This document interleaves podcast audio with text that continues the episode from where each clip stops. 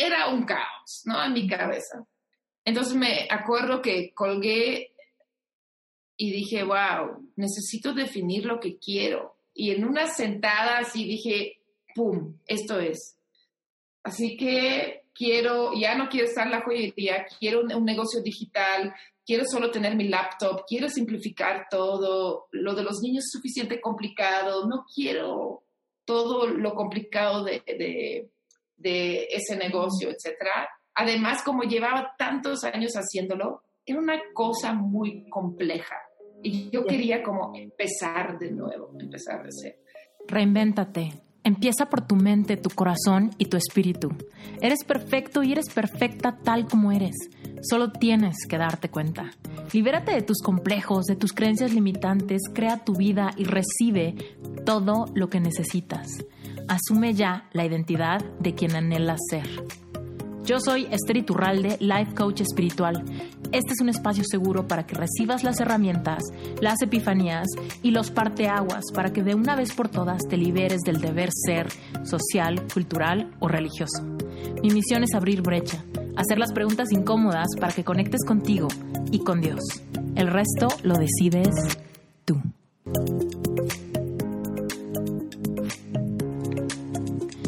Justine es coach de emprendedoras, pero emprendedoras que estén profundamente apasionadas.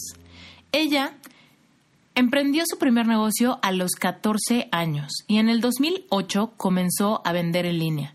Ella es experta en la creación de estrategias de ventas por Internet y proyectos creativos, así como la generación de crecimiento de comunidades fieles online. Tiene 22 años de experiencia en ventas offline, 11 años vendiendo online y 11 años ayudando a mujeres creativas de habla hispana. Es fundadora de Virtual Arte, la Academia Virtual y Emprende Amigas.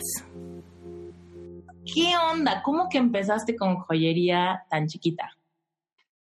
Lo que pasa es que creo que siempre desde muy pequeña buscaba crear un mundo paralelo con el mundo en donde nací, creo.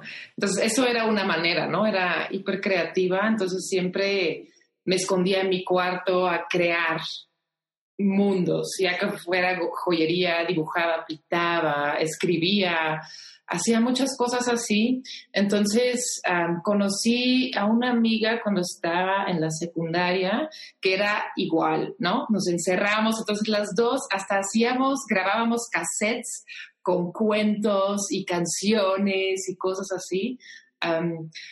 simplemente yo siento para crear un mundo paralelo, para escaparse de la realidad un poco. Y con ella un día me puse a hacer mucha, mucha joyería y de repente teníamos tantas piezas que dije, pero ¿qué vamos a hacer?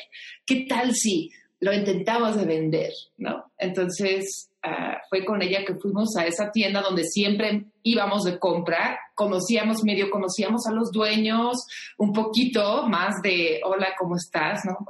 algunas pláticas, dije, pues intentémoslo. Fuimos... Todo ella en Bélgica, ¿no? En Bélgica, en Gante. Fuimos, pero creo que ella ni siquiera me acompañó.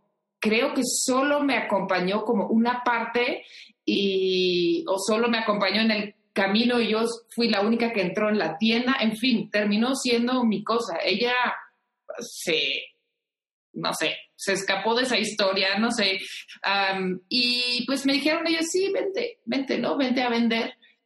Uh, tráete tus cosas, etcétera, etcétera. Entonces llevé un día después, creo, porque cuando me entra una idea, soy hiper entusiasmada y me dijeron que sí, entonces llevé las cosas, me dijeron que sí, chistosamente, pues yo era una niña de 14 años, tal vez ahorita soy alta, pero en ese entonces no.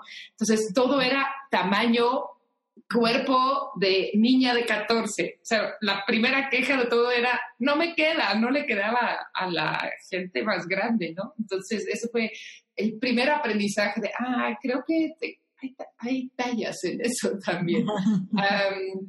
Y sí, así fue que comenzó ah, este, este mundo, o este, esta aventura de empezar a vender. Ah, ganaba mi dinerito de ahí, que era muy chido, obviamente, porque me acuerdo que mis papás estaban divorciados y como mi mamá ganaba, bueno, ganaba, le daba un dinero de mantención, ah, nosotros no teníamos como el derecho, ahí todo, ¿no? Según la ley, teníamos el derecho, no teníamos el derecho de trabajar porque si no, te tenías que pagar tantos impuestos que te quitaban el dinero de mantención de tu papá. Entonces, mi hermano mayor y yo siempre luchábamos por, ok, déjanos trabajar, queremos ganar dinero, queremos crear y hacer más cosas. Y eso fue una de las maneras como que de crear ahí también pues una entrada de dinero para mí personalmente sin que me lo pudieran quitar. Oye, pero ¿no te gustaba vender? No me gustaba vender. creo que más bien lo que yo definía como vender no me gustaba. Pero entrar en esa tienda y pedírselo me dio mucha como adrenalina y no me costó trabajo, ¿no? Pero lo que yo consideraba como ir a vender a gente que no conozco o decir, sí, o sea, literalmente lo que definen como vender, aquí está, cómpramelo, no me gustaba. Lo que obviamente a los 14 años no me había dado cuenta que vender es mucho más que eso, ¿no? O sea, es en realidad crear una relación con una persona y hablar de tu trabajo de la misma forma eh, en que te sientes cuando lo estás creando, ¿no? Entonces, en ese momento yo separaba esas dos cosas. Cuando estoy creando me siento así genial y cuando estoy vendiendo, uy, uy, uy, eso es feo, horrible, etcétera, etcétera. Pero en realidad, cuando conecté esos dos mundos, dije, no pasa nada ¿no? Pero en ese momento sí, me acuerdo, le dije a mi mamá, quiero hacer esto, pero nunca voy a poder vender bien, nunca esa parte no sé, ¿no? Mi mamá me dijo, pues contrata a alguien que venda por ti. Pero sí, como mucho, no sé, mucha inocencia. Eso fue lo genial. Como empecé chiquita, hubo muchos años de poder, o sea, hacer, desarrollar todo ese, esas cosas con calma y lento y sin la presión, ¿no? Ah, de, ganar dinero, porque era en realidad un juego, no, no necesitaba el dinero para más que cosas del lujo de adolescente. Como para tu libertad, no, no para tus necesidades básicas. Oye, cuéntanos por qué te viniste a México. Porque parece que todo iba muy bien allá, evidentemente. No, es, creo que de adolescente yo pasé por una depresión muy grande, pero soy un...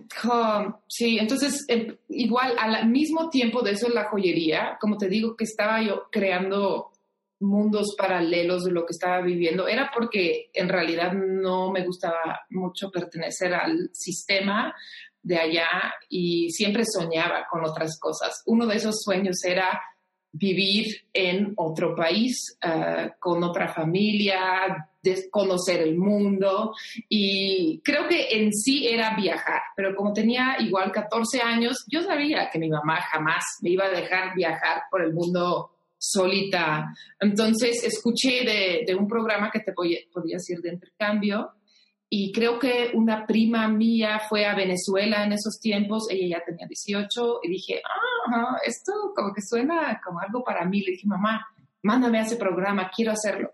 Me dijo, no, estás chiquita, tienes 14, no, espérate a los 18 y ya puedes ir si quieres, ¿no? Entonces, cuando tenía 18, vinieron esos chicos a mi escuela con ese, a proponer ese programa de intercambio y dije, oh, mi mamá dijo que sí. Y típico, mi mamá me decía, sí puedes, pero después, y yo era de esas de que no olvidaba, tú dijiste que sí hace cuatro años, ahora yo estoy aquí diciendo que lo voy a hacer, ¿no?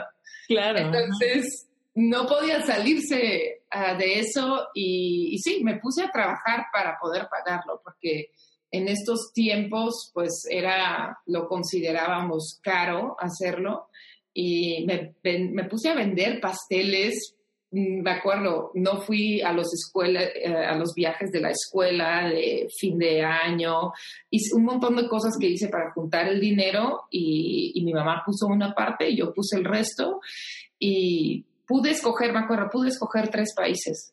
México, escogí México, Costa Rica y Perú. En realidad quería ir a México. Una de las razones por lo que quería ir a México creo que tenía que ver con la película Como agua para chocolate. No sé si Lo, o sea, que no sé, cuando naces en México y conoces un poco de esas cosas y lo ves, tal vez lo ves con ojos diferentes que yo que nací en Bélgica y veía como esa película con tanta pasión que dije, oye, como que yo soy más de allá que de aquí, esto es fabuloso esa película la vi cuando tenía 12 años y mm. me, lo, me lo recuerdo tan bien, escenas y cosas así, que creo que eso fue una de las razones que me llamó mucho la atención México. También su historia de sus indígenas, sus textiles, sus colores, lo poco que yo sabía, que obviamente ahorita con internet puedes saber cómo se ve el mundo, pero en esos tiempos tenías que realidad ir a una biblioteca o a ver una película para saber cómo se veían otros lugares, ¿no? Entonces sí, como que esas pequeñas cosas, cuando me preguntaron, entonces, ¿a qué país quieres ir? Dije, no, pues México. México, hay algo ahí que tengo que ir a descubrir y tal cual. ¿Y cómo estuvo cuando viniste el intercambio que, o sea, qué implicaba? ¿Si llegaste a casa de alguien? O sea, ¿alguien se fue a tu casa? No, Ah, solo, o sea, se llama intercambio, en realidad tú solo llegas aquí y si esa familia quiere mandar a alguien a otro país, adelante, pero nunca es como parejo, ¿no? yo llegué a una familia bastante tormentosa en el sur de México, en el Istmo, en un pueblo que se llama Ixtepec, donde no, bueno, no hay nada, ¿no? Para mí había mucho. Aquí ahora entiendo por qué la gente dice que no hay nada, ¿no? Es una vida muy de pueblo, muy tranquilo. Y, y sí, llegó, llegué primero con una familia muy tormentosa, les pedí a la organización salirme de ahí. ¿Por qué muy tormentosa? Pues la hija que tenían ellos tenía muchos rollos en la cabeza y lo, pasaron muchas cosas, creo que no quiero entrar mucho en detalle, pero el pues, día que decidí ya no estar ahí fue que una noche me desperté, yo compartía un cuarto con ella y estaba en un rincón llorando y se había cortado la mano, ¿no? Mm. Como que se había, se automutilaba. Entonces yo ahí dije, wow, esto es para mí un poco acabo de llegar a México, no entiendo el idioma, es el año de mi vida, es mi año de, que yo quiero vivir cosas diferentes, no quiero ser la, el soporte de, ah, de alguien. obviamente pasaron cosas antes también para que yo lo decidiera, porque por lo general cuando conecto con alguien es como, güey, yo te ayudo. Pero con ella hubo varias cosas en, en donde yo sentía que ella me usaba, ¿no? Entonces dije, no, esto es el colmo, ya me voy, la gota, me voy. Y me cambiaron a una familia en donde ya había estado más eh, estudiantes y, o sea, me lo pasé genial con ellos. Una familia súper linda, muy mexicana, ah, muchos hermanos más grandes que yo. Yo era como más chica, ah, tenía 18, pero todos los demás tenían 20, 25, 30 años, entonces iban y venían y así fue. Ah, que me quedé ahí. ¿Cómo te fue con el idioma? O sea, ¿qué tan rápido empezaste a aprender español? Muy rápido, muy rápido. Ah, si quieres aprender un idioma, ve a un país, a un pueblito en donde nadie habla inglés, ni siquiera el maestro de inglés de la escuela donde yo iba, ¿no? Era una cosa así, uh, zapoteco o español, punto. Entonces, de nuevo, como soy muy como obsesionada, si quiero algo, ¡fuf! Voy con todo. Yo siento que en tres meses hablaba, entendía todo, hablaba muy bien. Y de ahí siento que pasaron varios años para aprender las diferentes capas del mexicano, ya ni siquiera del español. Ah, sus modismos, sus groserías. Ah, Los dobles sentidos. Doble sentido. Exacto, doble sentido. Hasta ahora, hoy en día todavía estoy aprendiendo más y más cosas que me encantan del español o, por lo menos de cómo hablan en México, ¿no? Todas las capas que hay ahí detrás y todos los juegos de palabra que, pueden haber por, porque sí, no hay en mi idioma eso. ¿Entiendes o no entiendes? No hay como capas. Sí, hay cosas del español que yo no sé cómo las entiendo. O sea, es como como las entiendo, pero las pienso y digo, no tienen ninguna lógica detrás como para explicarle a nadie. Exacto. Sí. O lo tratas de traducir y es como, ah, ah, ah, no, no se puede, perdón. sí, exacto. ¿No? Ah, es, es genial, me encanta. Oye, ¿qué pasó? ¿Te quedaste aquí? No, después, eso fue un año, ¿no? Ajá. Mm, Después del año, obviamente eso fue, digamos, mi mamá me dijo, te puedes ir un año, pero después regresas y estudias algo. Ella todo ese año me estuvo escribiendo, si ya decidiste que vas a estudiar, ya decidiste, porque tenía que ir a estudiar la carrera, eso fue el acuerdo con ella. Igual, ah, yo en, en la prepa quería estudiar arte, no me dejaba mi mamá, y me dijo, cuando cumples 18, cuando tengas tu diploma, puedes escoger. Entonces, de nuevo, yo ahí de, mamá, te dijiste, yo puedo escoger, voy a estudiar algo artístico, aunque ellos me trataron de convencer de ser psicóloga o socióloga o antropóloga, etcétera, yo no, quiero hacer algo uh, con arte. Y cuando yo estaba en México, mi mamá investigó un poco qué había y me dijo, ¿sabes que puedes estudiar joyería? Dije, ¿a poco? Sí. Y ya regresando, este, pues descubrí esa carrera, me fui, me inscribió, creo, mi mamá, hice el, hice el examen de, para entrar y quedé, y me quedé cuatro años en Bélgica estudiando. Uh, un semestre me fui a estudiar a Barcelona, de nuevo, buscando otros mundos constantemente, y cuando me gradué dije, voy a ir un rato a México. Um, o más bien dije, me voy a tomar un año para viajar. Voy para ese entonces mi mamá ya se dio cuenta que cada vacaciones yo estaba en otros lados, en otros países viajando. Entonces dije, me voy un año, voy a empezar en México y voy a terminar en Brasil. Uh, y de Brasil voy a regresar a casa. Entonces viajé por un año.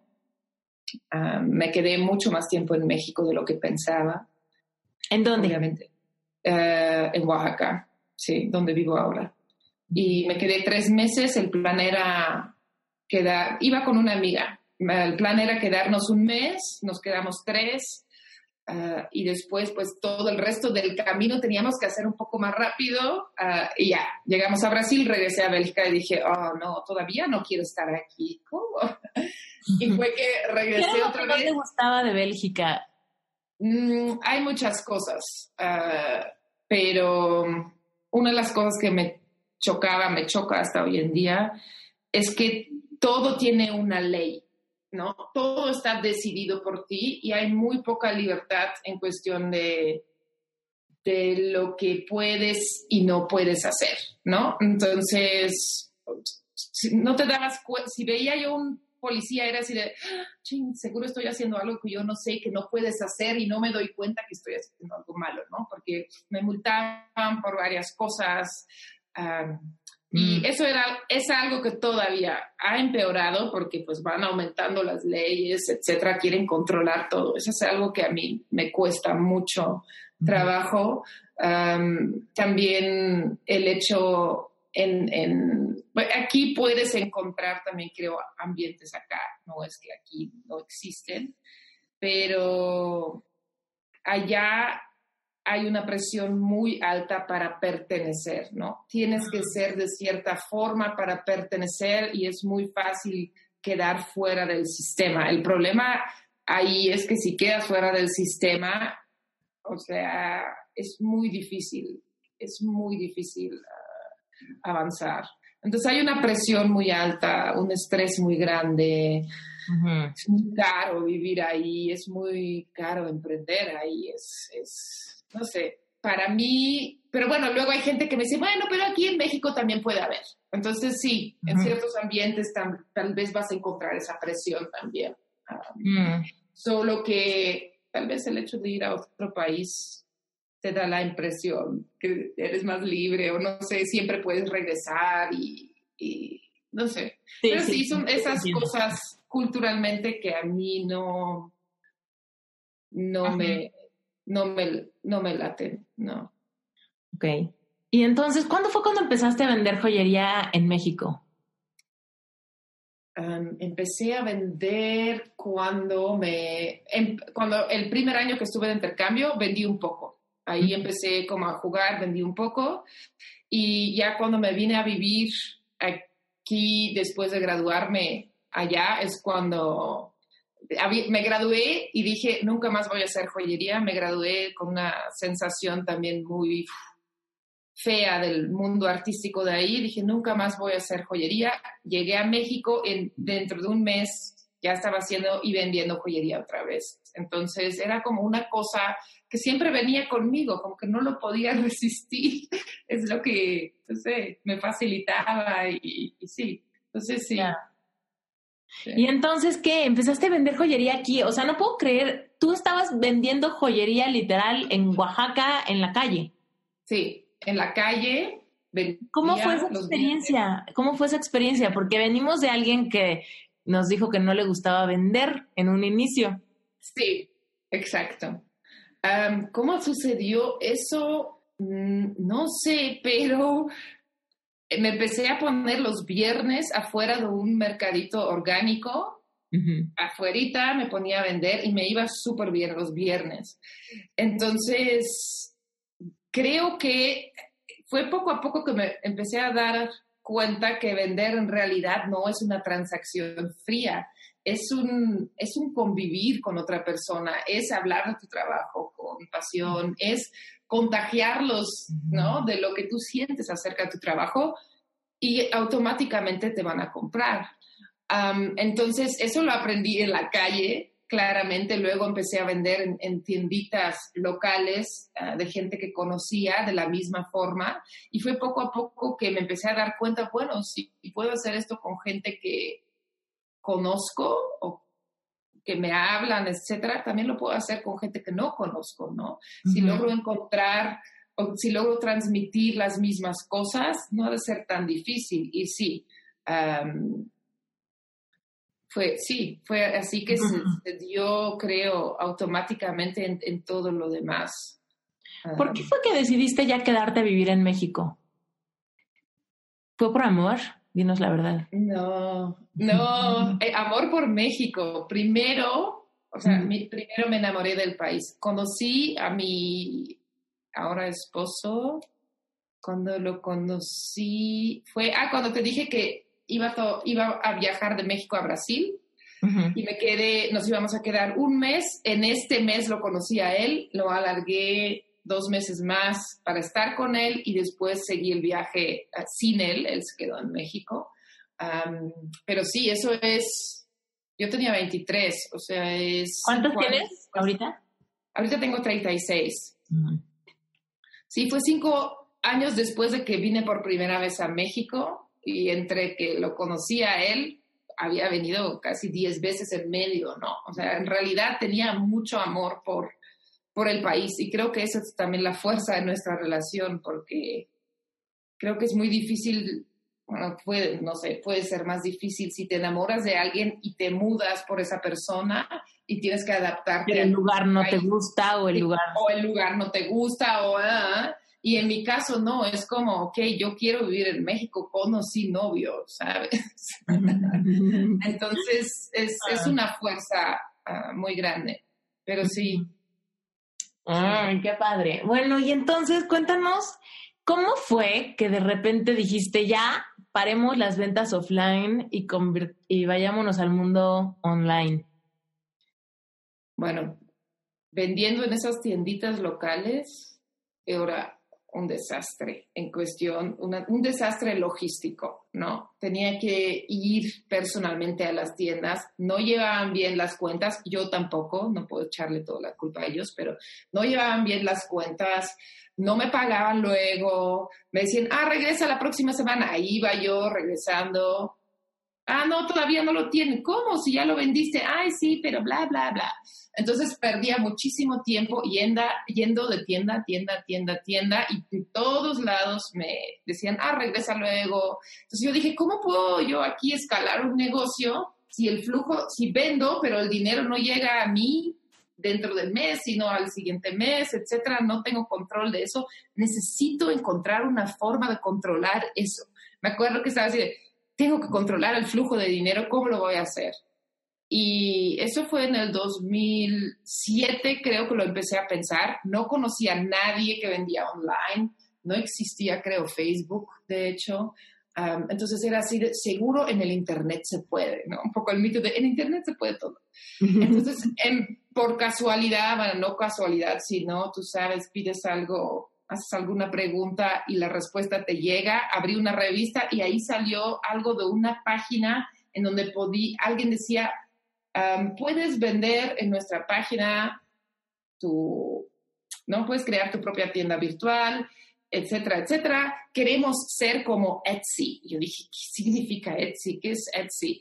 lo fui a buscar y me encontré a un paraíso para, pues, gente que hacía cosas a mano, ¿no? Y dije, wow, abrí mi cuenta, fue la primera vez que escuché de PayPal, dije, ¿qué es eso?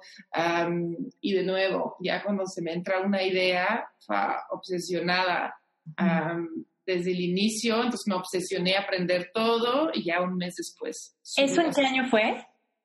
Eso fue 2008, cuando ya lo abrí, 2008, hace 11 años. Yo, sabes, yo también tuve una tienda en Etsy, como en el 2010. ¿A poco? ¿Qué vendías? Pero me fue bien mal. yo vendía pósters eh, impresos a mano en serigrafía. Wow. a mí me encantaba yo estudié diseño gráfico. Bueno, estudié, se llama comunicación visual, la carrera que yo estudié en universidad. Y em, me encantaba el taller de serigrafía, entonces me metí después como un diplomadillo de, de serigrafía. Y yo diseñaba mis pósters en la computadora y luego hacía mis negativos y hacía mis combinaciones de colores. Entonces tenía unos pósters bien padres, haz de cuenta como, quizá era el papel azul, ¿no?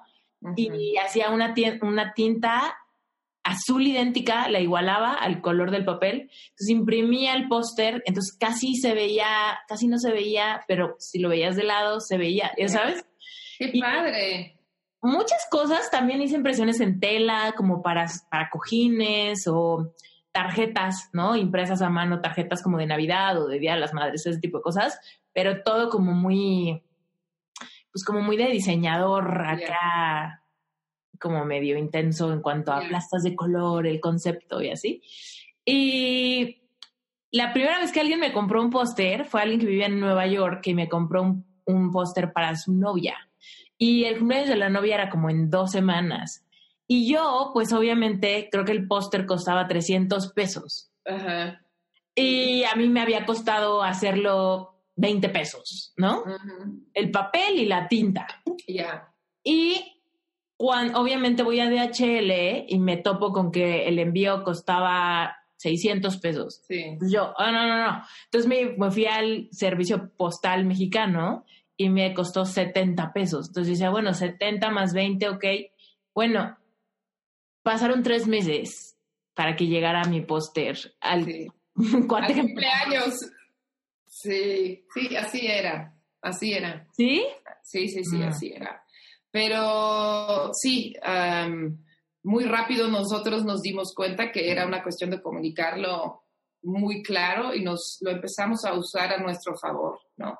Empezamos a decir hecho en el sur de México, envío lento, joyería lenta, este, y entonces Esta joyería va a pasar por muchas aventuras antes de llegar a tus manos. Pregúntale cómo le fue. Casi, casi tiene que cruzar el desierto con un burrito para que llegue a ti. Entonces la gente lo empezó a apreciar así de, wow.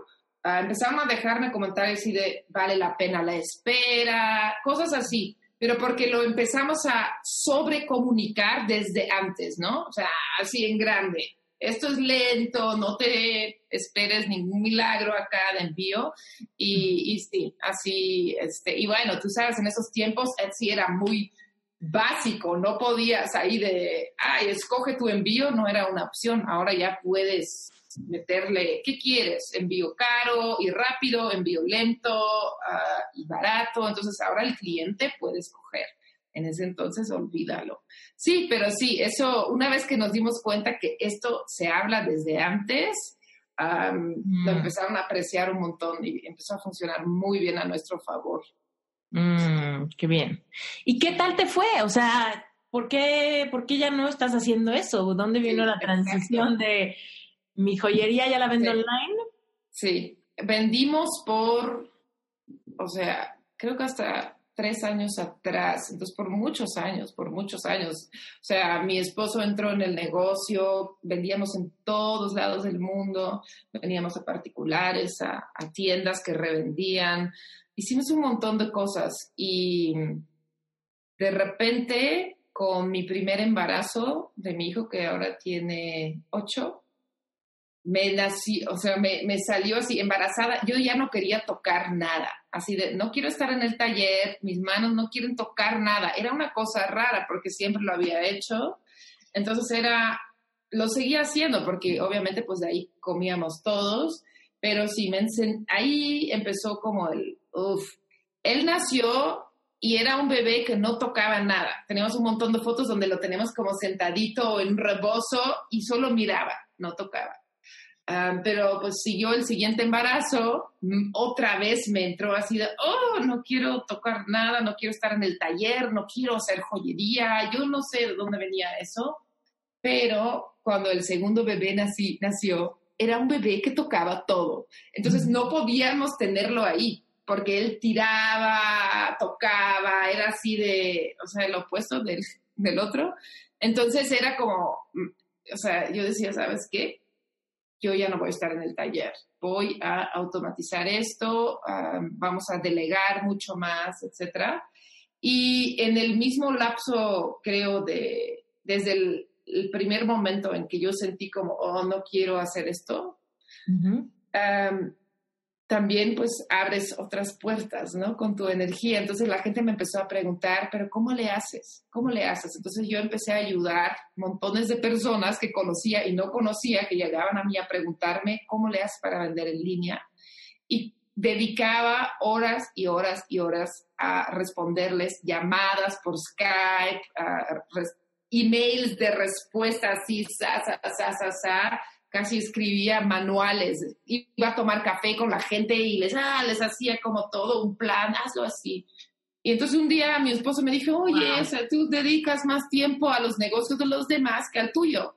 Y le dije, tienes toda la razón. Y además, ahora que lo dijiste, no quiero parar de hacerlo. Me siento muy bien haciéndolo y quiero hacer esto, ¿no? Entonces tengo que monetizarlo porque me, la joyería por una razón, no sé cuál es, ya no me llama, ya no me llama. Y, y sí, fue cuando en esos tiempos, ¿tú tomaste B-School o no? ¿Sí? Eh, en esos mismos tiempos tomé B-School y gracias a B-School, ves que en el grupo de ahí, o sea, no sé si todavía se hace porque ya no estoy muy activa ahí, pero hubo un momento en que podías como ganar becas y llamadas y yo qué sé. Entonces me gané varios coaching calls y varios cursos y varias becas. entonces, en uno de esos coaching calls, la chica era joyera y yo hablé con ella para hablar de mi joyería, así de, me siento así, no sé qué hacer, ¿no? Y me dijo ella, ¿sabes qué? Lo que no sabes, tienes que definir lo que quieres. ¿Qué quieres? O sea, estás aquí en ese coaching call y está, o sea, ni siquiera tenía como preguntas muy claras porque no tenía definido lo que yo quería. Entonces le dije, ¿a poco puedo decidir lo que yo quiero? Claro, me dijo, una vez que defines lo que tú quieres, claro. puedes, vas a saber qué hacer. Ahorita estás así de, ok, quiero mi joyería, pero quiero no estar en el taller, quiero delegarlo todo. Mi esposo en ese, mi esposo es músico, empezó a tocar muchísimo en esos tiempos. Yo en esos momentos quería acompañarlo a él. Era un caos, ¿no? En mi cabeza.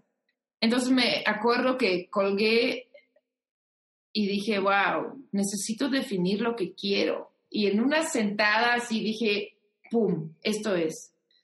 Así que quiero, ya no quiero estar en la joyería, quiero un, negocio digital, quiero solo tener mi laptop, quiero simplificar todo, lo de los niños es suficiente complicado, no quiero todo lo complicado de, de, de ese negocio, etc.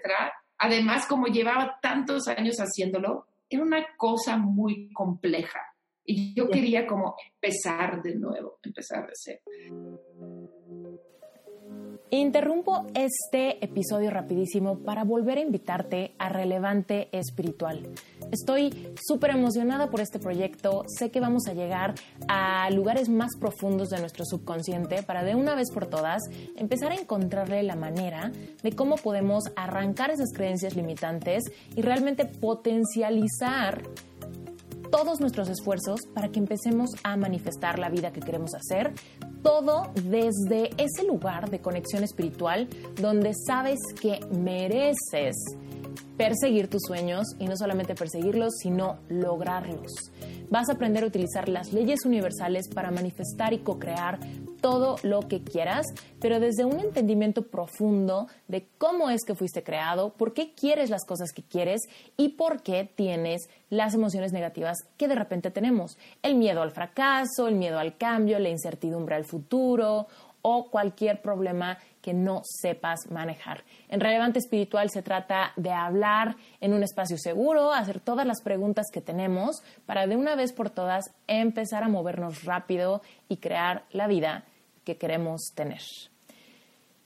Toda la información está en esteriturralde.com, diagonal relevante espiritual. Recuerda que relevante no es un curso, relevante es una membresía mensual, lo cual quiere decir que si decides entrar, tu compromiso inicial solamente es de cuatro semanas, puedes cancelarlo, puedes entrar, ver de qué se trata y decidir si te quedas o no te quedas otros meses. Esa es la cosa más padre de esta membresía, que puedes cancelar, puedes reactivar tu cuenta después. Si estás muy ocupado, puedes tomarte un break, una pausa y después volver a regresar. Relevante espiritual es donde llevamos la plática a lugares más profundos de tu subconsciente y del mío.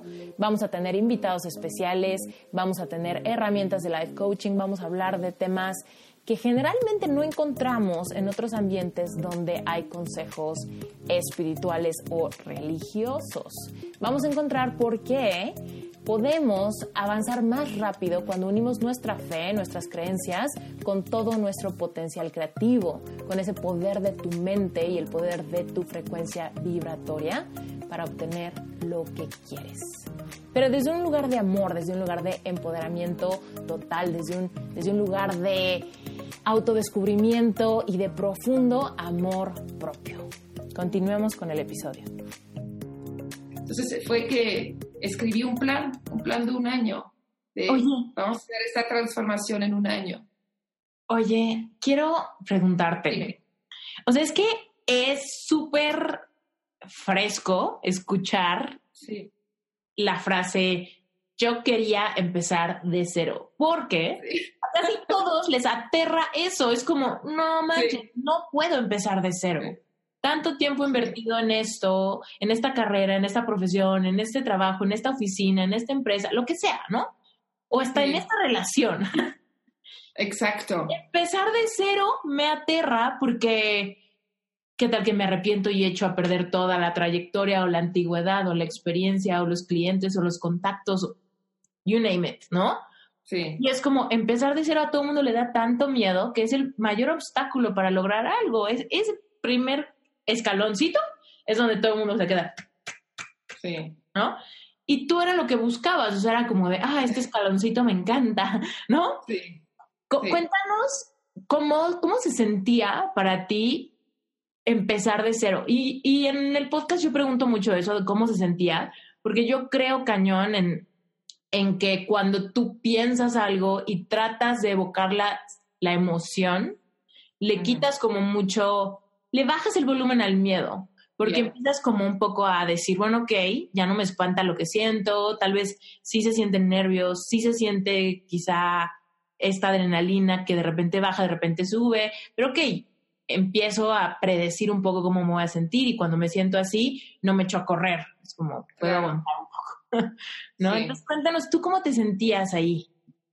Sabes, la gran ventaja de empezar de cero es que ya tienes toda esa experiencia de antes, ¿no? Entonces, en realidad nunca empiezas de cero porque todo lo que aprendiste, wow, puedes decir que aprendí todo esto y ahora puedo hacer esto mucho más sencillo.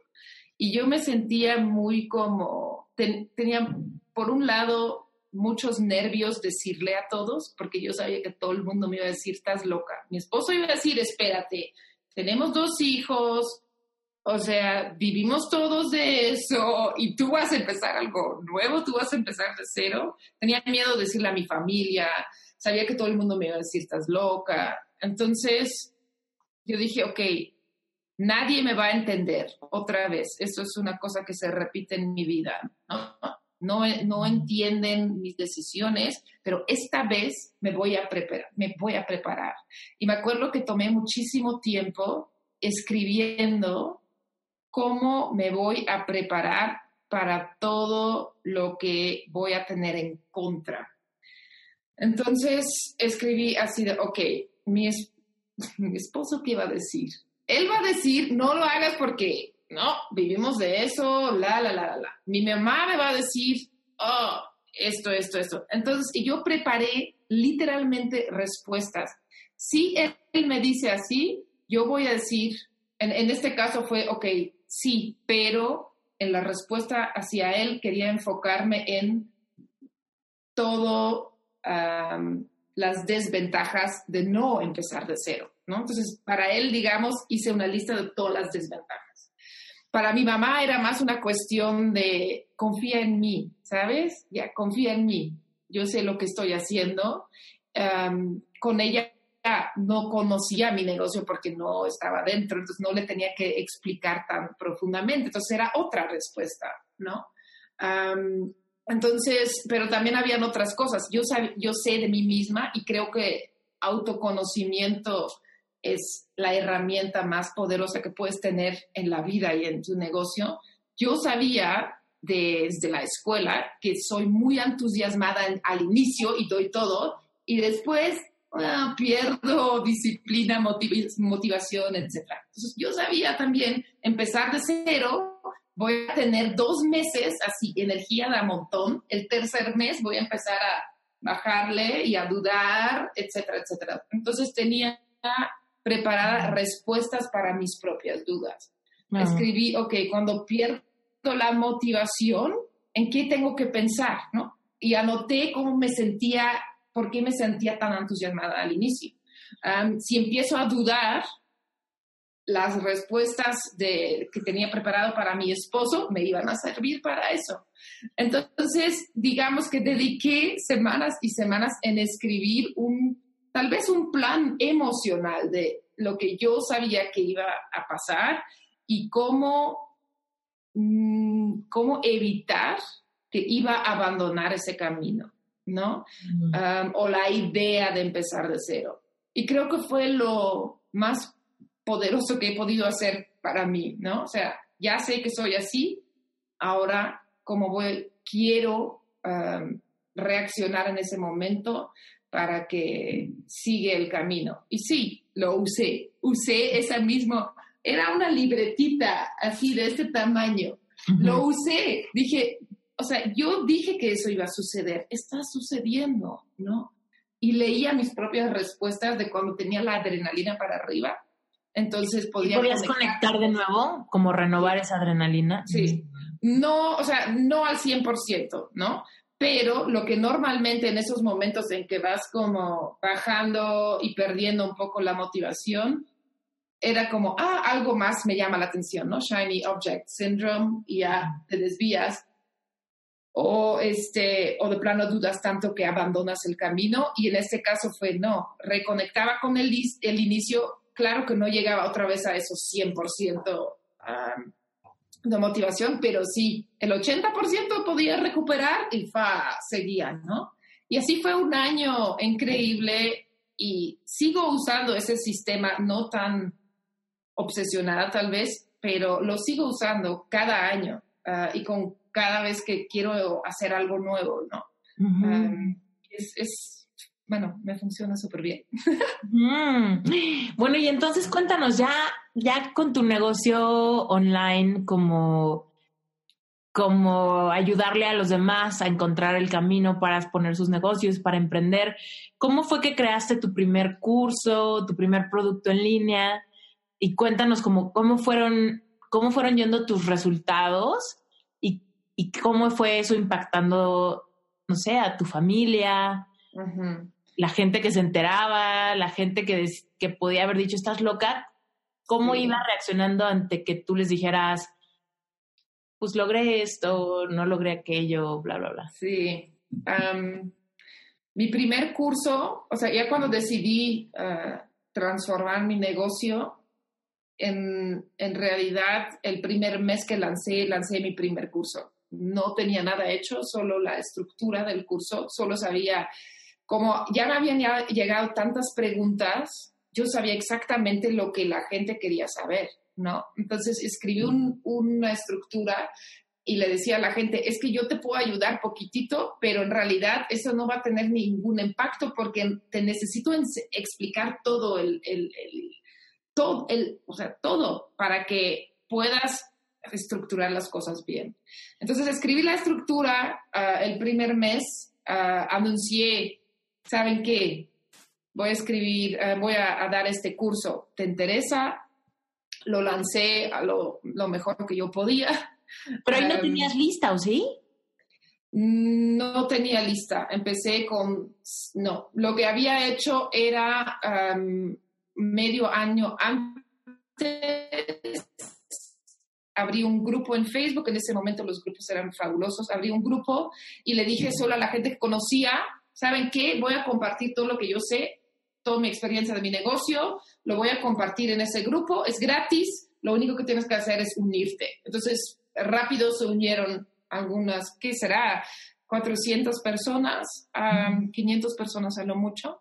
Y ahí empecé a contar, ¿no? Empecé a contar de qué sea, cómo le hacía tips, etcétera. Y la gente, pues ahí me, hacía más preguntas, pero ahora sí, cuando yo respondía, pues todos los demás veían la respuesta, ¿no? Entonces el alcance ya era mayor, pero eso es lo único que tenía, tenía el grupo. Cero gente en mi lista, no sabía hacer anuncios, hice unos tristes anuncios que, la verdad, ah, pues sirvieron para aprender. Y creo que gasté como mil pesos en anuncios, tal vez la primera vez. Y, y, ya lo que pasa es que ya tenía yo una reputación muy grande de estar ayudando y ayudando y ayudando gente. Entonces yo siento que esos, ese primer curso ah, tenía dos paquetes, uno como autodidacta y el otro con apoyo mío, um, baratísimo, al ser de 2.500 pesos y el otro 4.000 pesos a lo mucho, 4.500 pesos. Y vendí ese primer mes 23 lugares. Entonces yo estaba así de, wow, esto es fabuloso, pero no había creado el curso todavía. no, entonces fue así de, uh, ok, ok, espérate, ¿no? ¿Qué dijo, por ejemplo, tu esposo ahí? ¿Eh? ¿Qué dijo tu ah. esposo, por ejemplo? Porque pues Hagamos el comparativo. O sea, pues tú ganaste 23. 23, supongamos que por 3 mil pesos, ¿no? Para buscar una media entre el, barato y el caro. 23 por 3 eran como 72 mil pesos. ¿Cuánto, ¿Cuánto tiempo o cuánto producto de joyería te daría la ganancia de 73 mil pesos? Con la joyería teníamos temporadas, ¿no? Era muy de temporada. Entonces sabíamos que en octubre la gente compraba para diciembre. Eh, sabíamos que en, después y después en primavera nos compraban también. Entonces a veces nos entraban pedidos inmensos o tres pedidos inmensos y luego bajaba. Eh, era muy difícil ah, de controlarlo en ese sentido también porque no trabajábamos con colecciones ni nada, ¿no? Ahorita ya lo haría completamente diferente, pero este, sí, entonces sí, e, era muy, muy así. una semana antes de lanzar mi curso, pues yo ya me había retirado por completo la joyería y mi esposo estaba manteniendo ahí las cosas lo mejor que se podía, pero sí, era septiembre, entonces era un mes bajo en la joyería también. De repente estábamos así, de, habíamos pasado todo el verano en en Europa, habíamos gastado todo nuestro dinero, estaba así de discutiendo y me acuerdo una discusión antes con él que él dijo, güey, o sea, esa llamada con esa coach echó a perder todo porque ahí la locura se te entró y tú con tus ideas, estábamos discutiendo. Y le dije, ¿sabes qué? Dame una semana, dame una semana, dame chance de lanzar esto. Y si no funciona, regresamos a levantar la joyería, no pasa nada. Y me dijo, ok, lo de la joyería ya sabemos cómo hacerlo, ya sabemos cómo levantarlo, ok, una semana nos vamos a aguantar, va. Y bueno, cuando entró el dinero así de, ¡Ah! Ah, me acuerdo así de los dos, de, ah, ok. Y en ese momento él me dijo, ya lo había dicho antes también, creo que no tienes idea de lo impactante que es tu trabajo que estás haciendo cuando enseñas, ¿no? Esto es lo que hace súper especial y va a resonar, mm, o sea, va a tener un, impacto muy grande. Y me lo repitió después, ¿no? Me dijo, sí, o sea, sí. El problema era después, ya ganamos ese dinero, yo tenía que crear el curso, ah, teníamos la joyería, llegó, llegamos en una fase muy caótica de, ok, no podía volver a lanzar por el caos de estar creando, estaban los niños. Ahí empezó un poco lo difícil de manejar los dos negocios con dos, teníamos, los niños eran, uno tenía, acababa de cumplir un año y el otro tenía tres años, ¿no? Entonces, esta eh, fue una temporada. Una locura, sí. Sí. Y, y, sí, o sea, sí, entró ese dinero, pero luego hacer el curso y luego pues volver a lanzar y sí, fue una temporada bastante como, ok, abrimos un nuevo mundo y ahora, ¿cómo manejamos esto, no? Para que sea agradable. sí. Muy bien. Y luego, ¿cómo fueron, cómo fuiste planeando tus lanzamientos? ¿Cada cuándo? ¿Cómo, cómo fue progresando? el primer lanzamiento fue así, pura intuición, pura intuición. Y de ahí fue así de, ok, pero ¿por qué funcionó? ¿Qué funcionó? ¿No? Además, el primer lanzamiento son todas las personas que ya con quien tenía la reputación también de haberles ayudado, etcétera, ¿no? Así me decían, era el curso que yo siempre quería, etcétera. Entonces, el segundo lanzamiento fue en realidad más difícil, porque ahí es como, ok, ahora sí, ¿cómo llego a la misma cantidad de gente que tal vez todavía no me conoce tan bien, ¿no? Entonces empecé a experimentar muchísimo. me di el espacio de experimentar y de ver, eh, empecé a estudiar más y leer más sobre cómo lanzar en realidad. el primer año tal vez lancé tres veces, creo, y el segundo año empecé a hacer como pequeños cursos y tratar de lanzar eso.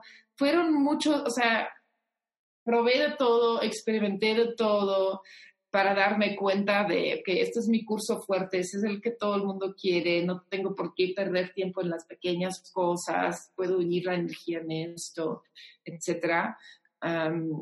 y, así fue que, lo empezamos a, mejorar ah, poco a poco. Pero sí, mucho intentar, intentar, intentar, intentar experimentar y ver qué funciona para mí, ¿no? Porque claramente no todo funciona para todos. Eso es muy rápido, me di cuenta también. y así, sí.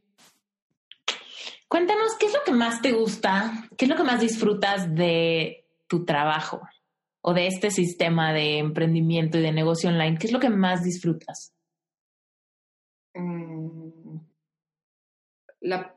esa parte todavía de crear un mundo paralelo en donde puedo ahora unir gente que piensa diferente y que tal vez no encuentra con quién identificarse o no se siente cómodo en cómo van las cosas en general, llegan, pueden llegar al mundo que yo he creado, que yo voy creando y se pueden sentir en casa, ¿no? Y me escriben.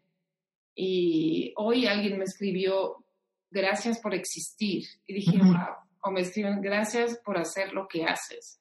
Y creo que es esa parte, ¿no? Ese poder crear un mundo paralelo en donde yo puedo decidir las reglas y yo puedo decidir o yo puedo crear un respeto que no encontramos tal vez fuera. Es, esa es la parte que más me gusta de todo eso y también la razón por la que hago a veces las cosas aunque tengo un mal día o no tengo ganas o yo qué sé, digo, espérate, espérate, esto es mucho más que crear mi mundo, ¿no? Es un, un, mundo a donde otros también pueden llegar y, y sentir eso, lo que yo siento, ¿no?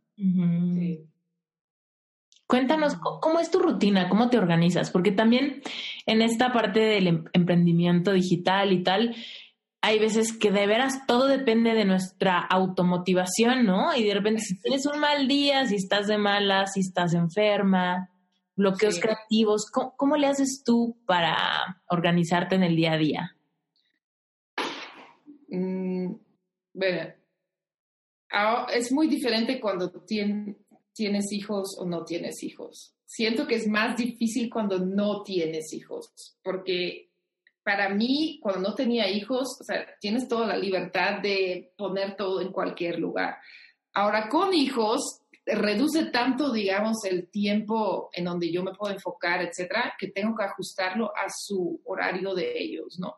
Sí entonces, eso me obliga a hacer las cosas porque si no los hago en el momento en que lo puedo hacer. Cuando están en la escuela, tienes que sacar todo. Ya valió. Entonces, ahorita llevo un par de meses de que me levanto a las 5 y a las 5, de 5 a 6 siempre hago algo súper creativo, ¿no?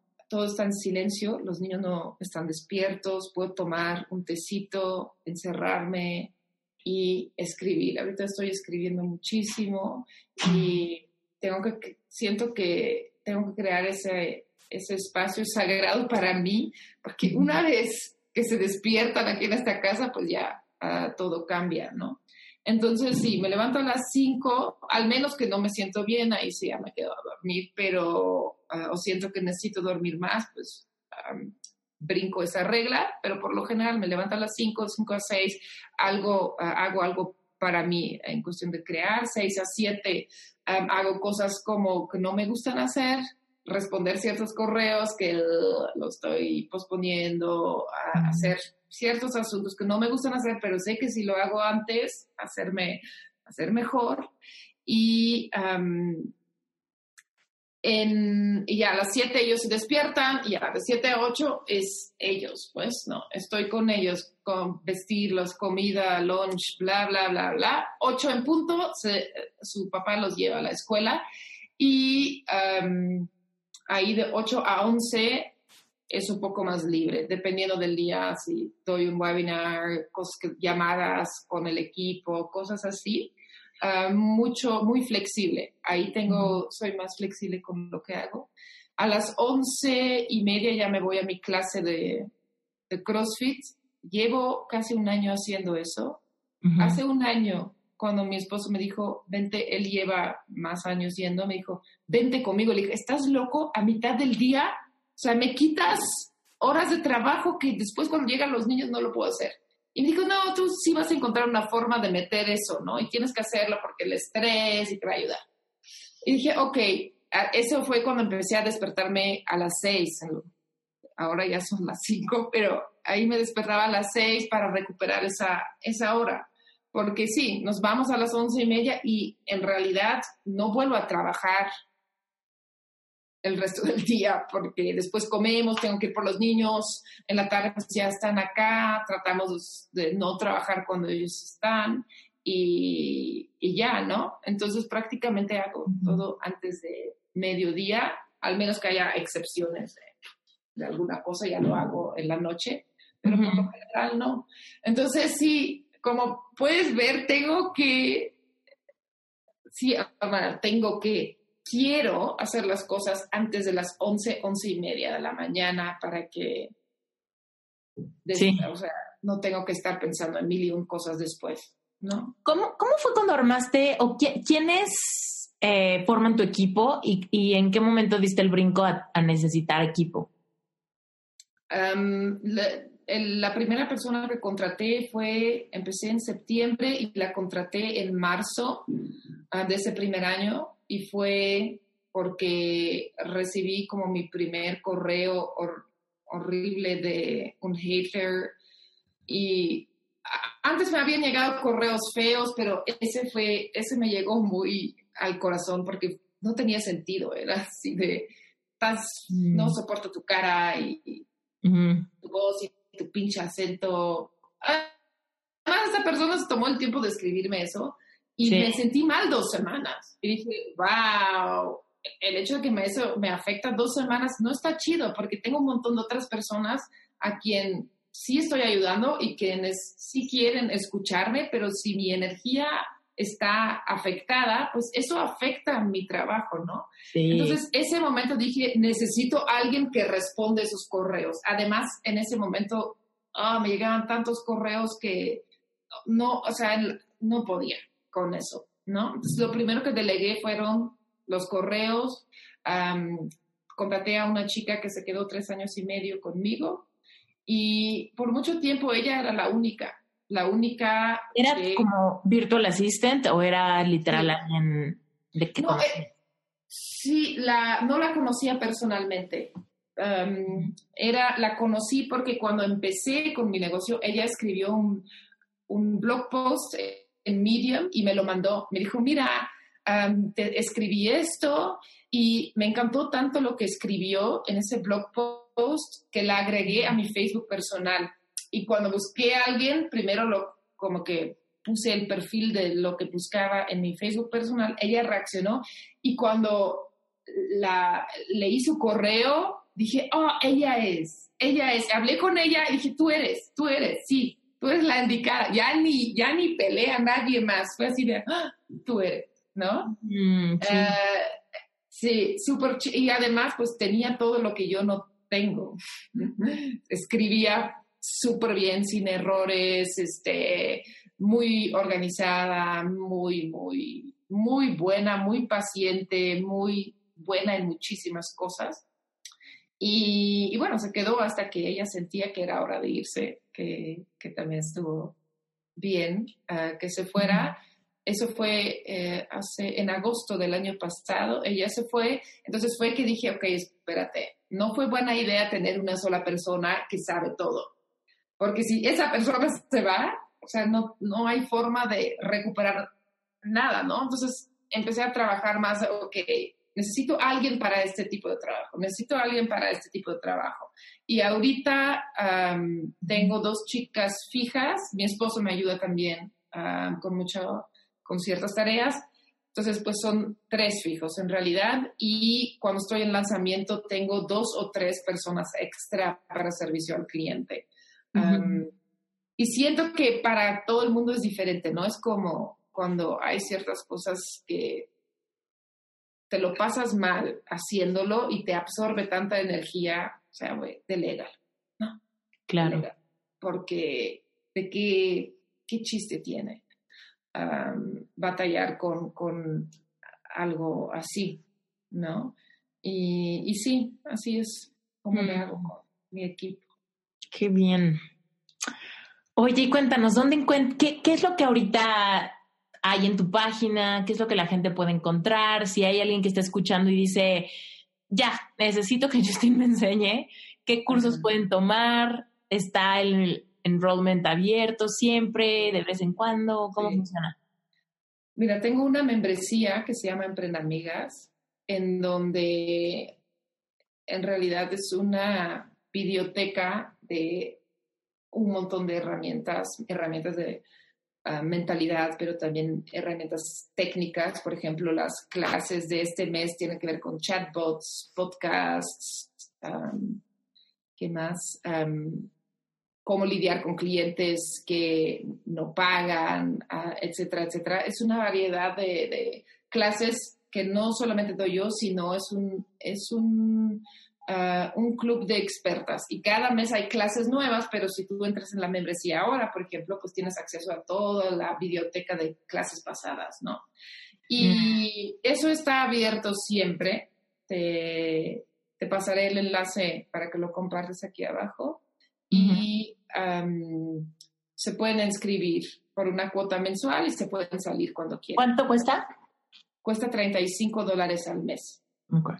Entonces, eh, son clases de expertas, hacemos sesiones de interacción en donde cada semana nos conectamos y publicamos nuestro último mm. publicación en redes sociales y ah, nos dejamos comentarios en, en, en, los demás, lo que hace que empieces a conocer súper bien a las otras chicas, a su proceso, las ves crecer, las ves a pasar por momentos difíciles, las ves lograr cosas. Es súper bonito, es una sensación muy linda de hacer eso cada semana. No es obligatorio, no todo el mundo participa en eso, pero... Ah, y hay también pues descuentos y promociones especiales en ciertos cursos de expertas, etcétera, que les voy consiguiendo. Y siempre hay sorpresas también, siempre hay clases sorpresa uh, para las que están adentro, pero sí pueden entrar y salir uh, cuando quieran. Y luego está la Academia Virtual, que es ese grupo, ese curso tan fuerte que siempre he tenido y ahí abro inscripciones dos veces al año. Acaban de pasar. Vamos a volver a abrir inscripciones más adelante en el año. pero sí, una vez, si ven lo de Emprende Amigas o me siguen en Instagram, ahí van a ver uh, sin ningún problema. Ahí se van a enterar todo con anticipación. Mm. Sí, exacto. Me encanta, me encanta, me encanta. Bueno, pues todas las notas del episodio están llenas de tus ligas para que quien está escuchando, quien no sabe cómo escribir el nombre de Justine, tienen que por favor ir a las notas para dar clic de ahí. Y yo creo que sí, el paso más importante es que la sigan en Instagram, porque es la forma de enterarte en tiempo real de lo que está haciendo, de y de cuándo hay un webinar y de cuándo te puedes conectar y de dónde está el grupo o el curso, ¿no? Que interesa. ¿Dónde ando viajando o dónde ando con mi cabeza? También. Sí. Lo voy compartiendo mucho. Sí. Exacto. ¿Qué le, para terminar, Justin, dinos, ¿qué le aconsejarías a alguien que tiene la idea de hacer un negocio nuevo, pero tiene miedo de fracasar? Y de regresarse con la cola entre las patas a un trabajo de oficina o algo así? muchas cosas. muchas cosas. Ah, para darte un ejemplo, hoy me escribió una amiga de Bélgica y me dijo que está haciendo un crowdfunding para publicar su propio libro de fotografías. Y me dijo, ay, ¿cómo le voy a hacer? ¿No? Y le dije un montón de cosas pero yo te puedo dar un montón de estrategias, ¿no? Y ya la veía así de, ay, esto no me gusta hacer, esto tampoco. Y terminé diciéndole, ¿sabes qué? Te vas a tener que sentir incómoda. De hecho, de todo lo que te dije, lo que ahorita al leerlo te, te causa más ah, incomodidad, lo más seguro es que eso va a ser lo más efectivo, ¿no? Y no te va a pasar nada. No es que vas a tener que sufrir, sino acostumbrarte a incomodarte un poco y hacer las cosas que otros no se atreven a hacer. y se quedó así de, ay, creo que es verdad, creo que es verdad. Pero le dije, hay una cosa más incómoda de esas estrategias que te estoy dando. Es más incómodo darte cuenta que nunca realizaste tu sueño a que incomodarte por tomar acción, ¿sabes? No quieres terminar tu vida diciendo, mejor hubiera hecho, ¿por qué no lo intenté? ¿No? una de las cosas que yo le dije fue, ve a buscar activamente prensa o gente que ya está sirviendo el público que tú quieres servir. Ve a buscarlos y háblales de tu trabajo, lo que decía al inicio, con la misma emoción de cuando tomas una foto, con la misma emoción de cuando ves salir tu foto de la impresora. Ve a hablarles de esa manera.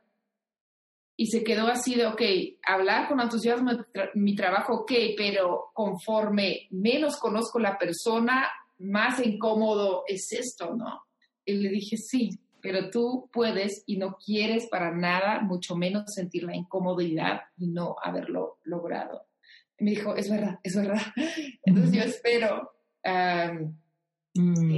que, que, se va a recordar y que va a hacer eso, pero yo sí, siempre pienso que no es miedo de, de fracasar, sino miedo de nuestro propio poder, ¿no? Miedo de aceptar lo poderoso que somos, porque eso es algo que nos enseñaron a frenar.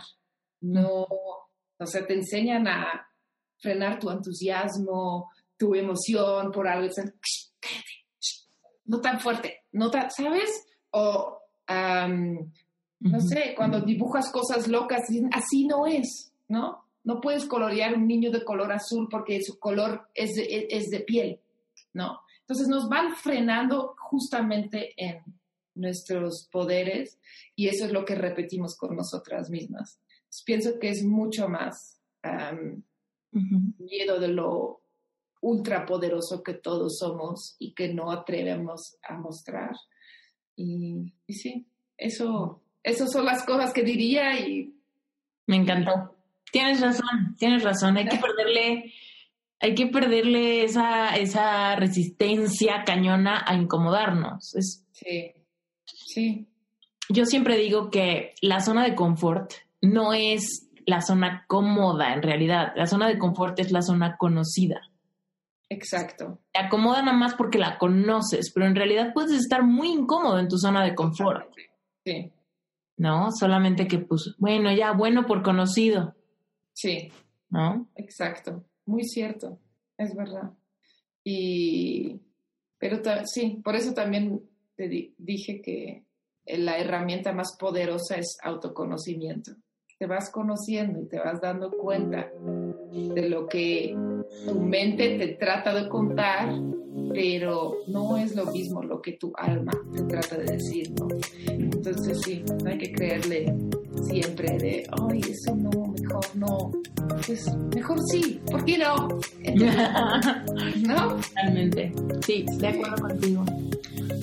Gracias por estar en Reinventate, gracias por platicarnos toda gracias tu historia por tu tiempo. Sí. Y pues. Eres como una prima de, de de alguna manera, se parece muchísimo. Ah, sí. sí, no sé en qué o en la forma de. No sé, hay algo. Hay, hay algo muy encantador de las dos. Gracias. Gracias. Me lo tomo el cumplido y me lo pego. Perfecto.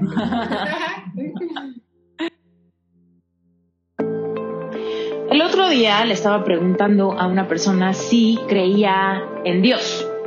Me dijo que sí, que por supuesto creía en Dios, de hecho me dijo que era católica y que tenían muchas costumbres, ¿no? alrededor del catolicismo, lo cual quería decir automáticamente que creía en Dios. Sin embargo, yo le pregunté, ah, ok, perfecto, crees en Dios, muy bien, porque Dios existe, creas en Él o no creas en Él, es completamente irrelevante si tú crees en Dios. Es como, como decir, es que yo no creo que existe el sol, yo no creo que funciona la ley de la gravedad. Bueno, pues el sol existe contigo sin ti, la gravedad te pega al suelo con creas en ella o no creas en ella. Entonces Dios existe, por supuesto que sí. Y me encanta que lo crea. Perfecto, padrísimo. Pasamos a la siguiente pregunta. Bueno, ¿tú le crees a Dios? Y se quedó en un silencio incómodo y me dijo, es que no sé a qué te refieres. Y yo, bueno, ¿sabes qué dice Dios de tu vida? Y me dijo, no. Y le dije, ¿lees la Biblia? Y me dijo, sí. Y luego le dije, ah, cuéntame tu versículo favorito. Y me dijo, mm, no tengo ninguno. Y dije, ah, ok, bueno. ¿Y cuándo lees la Biblia? Y me dice, bueno, es que cuando estoy en problemas, la leo y me da paz. Ah, perfecto. Y le dije, ok, cuéntame una situación donde hayas estado eh, ansioso y dime qué fue lo que leíste que te dio paz. Y me dijo, mm, no me acuerdo ahorita. Dije, si de verdad hubieras estado ansioso y hubieras abierto un libro y ese libro te hubiera traído paz inmediata a tu ansiedad, créeme que te acordarías perfectamente de cuál era la causa de la ansiedad y cuál fue el fruto de la paz. El punto es que no hay vergüenza, casi nadie lee la Biblia, no pasa nada. La realidad es que la Biblia es un libro maravilloso, pero que si no tienes un sistema de creencias de que la Biblia es maravillosa, pues no la lees. Más bien estamos acostumbrados a pensar que la Biblia es de hueva, que la Biblia no se entiende, que la Biblia solamente lo entienden los curas, que la Biblia es un libro pesado y que tiene letra chiquitita y que parece diccionario. Y que tiene el lenguaje de la prehistoria, obviamente. La verdad es que hay muchas Biblias, hay chiquitas, hay modernas, hay padres y hay Biblias con lenguaje mucho más relevante para nuestros tiempos. El punto es, cuando yo le pregunté, ¿tú le crees a Dios? No supo qué decirme, porque no sabe qué es lo que Dios decía a su vida. Y le dije, bueno, en la Biblia, por decirte cosas simples, Dios dice que te va a dar paz que sobrepasa todo entendimiento, que es la paz que necesitas cuando estás en la histeria total, cuando tienes pánico, cuando estás preocupado, cuando estás que cuando te choca tu trabajo.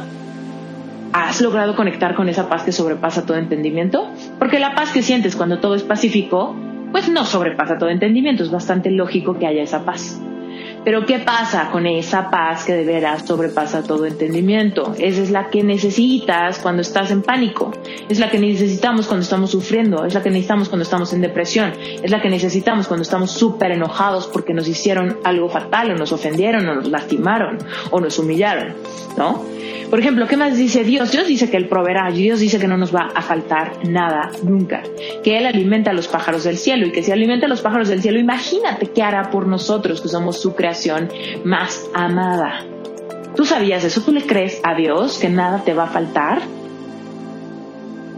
Porque si le creyéramos a Dios eso, pues no nos preocuparíamos tanto por la lana, ni pagar la renta, ni tener dinero para el súper, ni tener dinero para nuestros sueños tendríamos que realmente creerle a Dios y tendríamos toda la paz del mundo porque sabríamos qué provisión va a haber.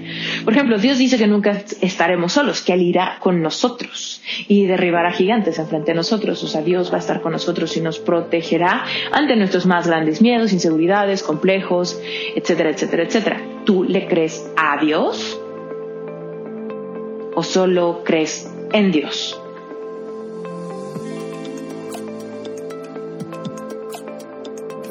Para más información de Relevante Espiritual, entra a mi página web esteriturralde.com diagonal relevante espiritual, así como suena con doble E, relevante espiritual, todo junto. Relevante Espiritual es un espacio seguro, es una membresía mensual, es una plataforma online. No importa dónde vivas, no importa si no puedes estar en vivo. Lo que importa es que tengas acceso a Internet, que te guste estudiar, que creas en Dios, que quieras familiarizarte con el uso de las leyes universales, que quieras ejercer una conciencia plena en el día a día y que estés listo para hablar de temas que no se hablan en la iglesia. Vamos a hablar de temas que pueden ser un poquito controversiales, temas que pueden ser un poquito complicados, pero en este espacio seguro se trata de que reflexionemos sin juicio, compartamos y simplemente empecemos a hacer eso que dice la Biblia, escudriñarlo todo y retener lo bueno, pero sin penas, sin juicios y sin tapujos. Te invito a que te unas a este proyecto. Hablemos de temas relevantes desde una perspectiva espiritual. Te platico, Relevante Espiritual es una membresía es una membresía mensual. ¿Qué quiere decir? Que cada mes tú vas a tener acceso a una plataforma donde vas a encontrar una masterclass semanal donde yo te voy a hablar en vivo al respecto de temas relevantes para nuestra vida. Como ya te comenté, vamos a hablar de sexualidad, de relaciones conscientes, de familia, cómo poner límites, cómo realmente tener una práctica espiritual en nuestra vida, cómo sentir la presencia de Dios con nosotros, cómo podemos orientarnos cuando estamos batallando con emociones negativas como celos, envidia o una depresión, tristeza, melancolía qué hacer y cómo recurrir a nuestra espiritualidad cuando tenemos que tomar decisiones bajo presión y no sabemos cómo hacerlo. ¿Qué hacer cuando tenemos miedo a algo? ¿Qué hacer cuando tenemos heridas del pasado que no sabemos cómo sanar? De esos temas se van a tratar las masterclasses que van a ser en vivo cada domingo. Espiritual, así como suena con doble E. Relevante, espiritual, todo junto.